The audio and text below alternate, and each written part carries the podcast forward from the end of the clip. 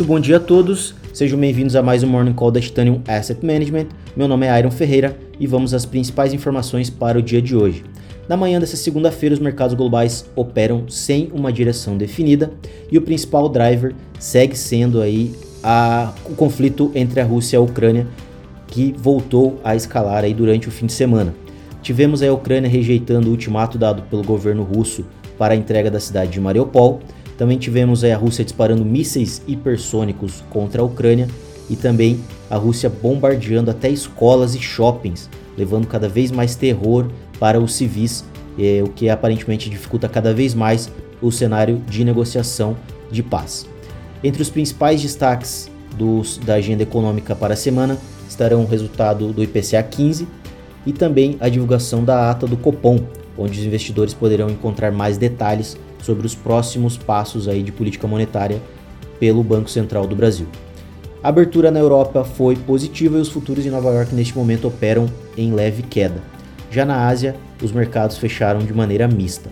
O dólar opera em queda contra as principais divisas e os treasuries operam no positivo em todos os vencimentos. Já o índice VIX de volatilidade opera em leve alta de 2,85%.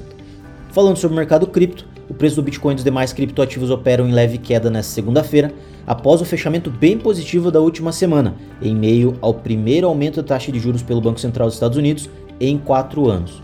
Neste momento, o Bitcoin é negociado a 41.200 dólares, com leve queda de 0,82%, sendo que na semana ele fechou com alta de mais de 9%.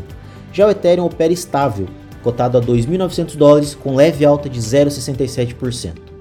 As maiores altas do mercado cripto ficam por conta da Dash, que sobe mais de 11%, o Ethereum Classic vem em segundo lugar, com alta de mais de 7%, e a Kusama, a rede aí da Polkadot, com alta de mais de 6,5%. Já as maiores quedas ficam por conta da Apecoin, que teve seu token lançado nos últimos dias, com queda de mais de 3,20%, e o Zcash com queda de 2,5%.